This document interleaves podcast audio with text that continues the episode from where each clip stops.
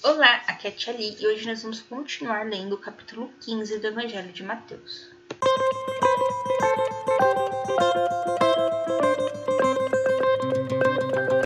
Bem-vindos aos Novenáticos Kits e hoje nós vamos continuar a leitura do capítulo 15 do Evangelho de Mateus.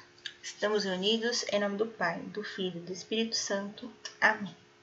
Santo anjo do Senhor, meu zeloso guardador, se a ti me confiastes a piedade divina, sempre me rege, guarde, governe e ilumine. Amém. Estivemos unidos em nome do Pai, do Filho e do Espírito Santo. Amém. Versículo 21 Fé manifestada por uma pagã. Jesus partiu dali e retirou-se para os arredores de Tiro e Sidônia. E eis que uma cananeia, originária daquela terra, gritava: Senhor, filho de Davi, tem piedade de mim. Minha filha está cruelmente atormentada por um demônio.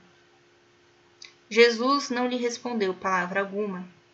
Seus discípulos vieram a ele e lhe disseram com insistência: Despede-a, ela nos persegue com seus gritos. Jesus respondeu-lhes: Não fui enviado senão as ovelhas perdidas da casa de Israel. Mas aquela mulher veio prostrar-se diante dele, dizendo: Senhor, ajuda-me. Jesus respondeu-lhe: Não convém jogar aos cachorrinhos o pão dos filhos. Certamente, Senhor, replicou ela, mas os cachorrinhos ao menos comem as migalhas que caem da mesa de seus donos. Disse-lhe então: Ó mulher, grande é tua fé. Seja-te feito como desejas. E na mesma hora sua filha ficou curada. Muito bem. Aqui a gente tem a passagem de uma senhora que não era né, judia, né? Ela não acreditava no Deus único. Ela era pagã. Mas ao ouvir falar de Jesus e do que ele era capaz de fazer, ela vai atrás dele e pede ajuda para tirar da filha dela os demônios. E, e a força da intercessão, da oração de uma mãe é muito forte. Então ela vai, ela corre, ela clama, ela suplica, ela pede, pede, pede, pede, até que irrita os apóstolos.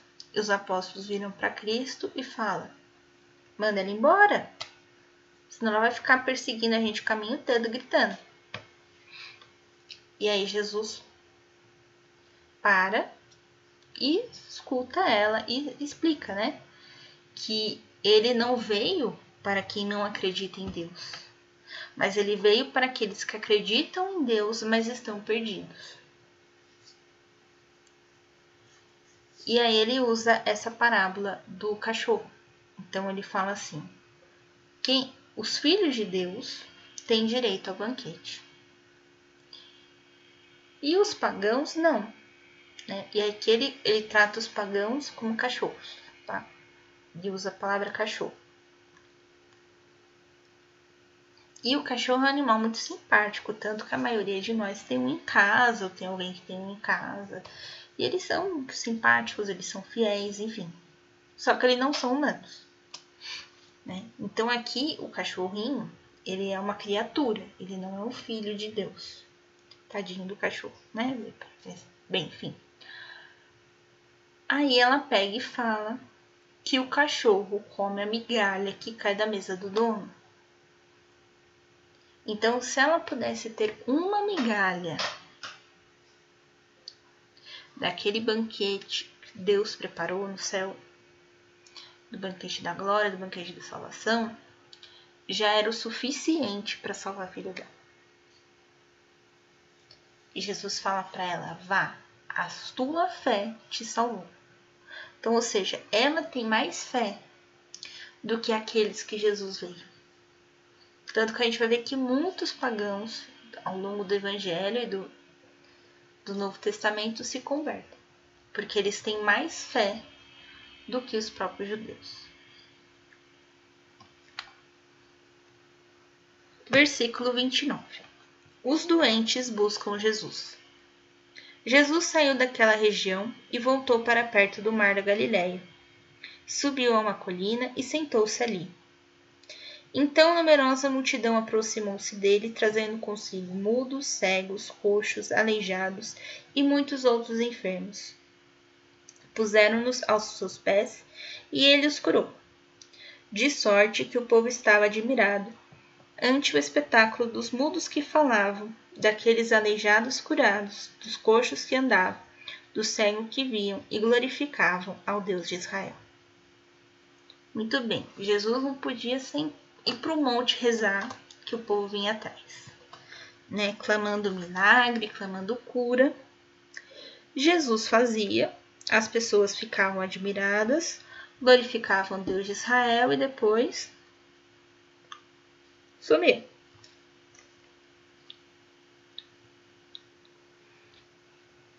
Versículo 32. Segunda multiplicação dos pães. Jesus, porém, reuniu seus discípulos e disse-lhes: Tenho piedade desta multidão. Eis que há três dias está perto de mim e não tem nada para comer. Não quero despedi-la em jejum para que não desfaleça no caminho. Disseram-lhe os discípulos: De que maneira procuraremos neste lugar deserto pão para bastante para associar a multidão? Pergunta-lhe Jesus quantos pães tendes? Sete e alguns peixinhos. Responderam eles. Mandou então a multidão assentar-se no chão. Tomou os sete pães e os peixes e os abençoou. Depois o partiu e deu-os aos seus discípulos, que os distribuíram à multidão. Todos comeram e ficaram saciados, e dos pedaços que restaram encheram sete cestos. Ora, os que se alimentaram foram quatro mil homens, sem contar as mulheres e as crianças. Jesus então despediu o povo, subiu para a barca e retornou à região de Magadã. Então, muito bem, aqui a gente vê outra multiplicação dos pães. Na primeira, a gente vê que os discípulos falam para eles: manda o povo embora, que eles vão, né, vão passar fome, já está escuro. E aqui Jesus já mostra que o povo ficou com ele três dias. Três dias ali em oração. Em... Meu, foi um retiro, mano. Retiro com Jesus, imagina isso. Então, três dias que eles ficaram ali orando e ouvindo Jesus falar tal. E aí Jesus falou: se eu mandar eles embora agora, eles vão cair no caminho de fome, três dias sem comer.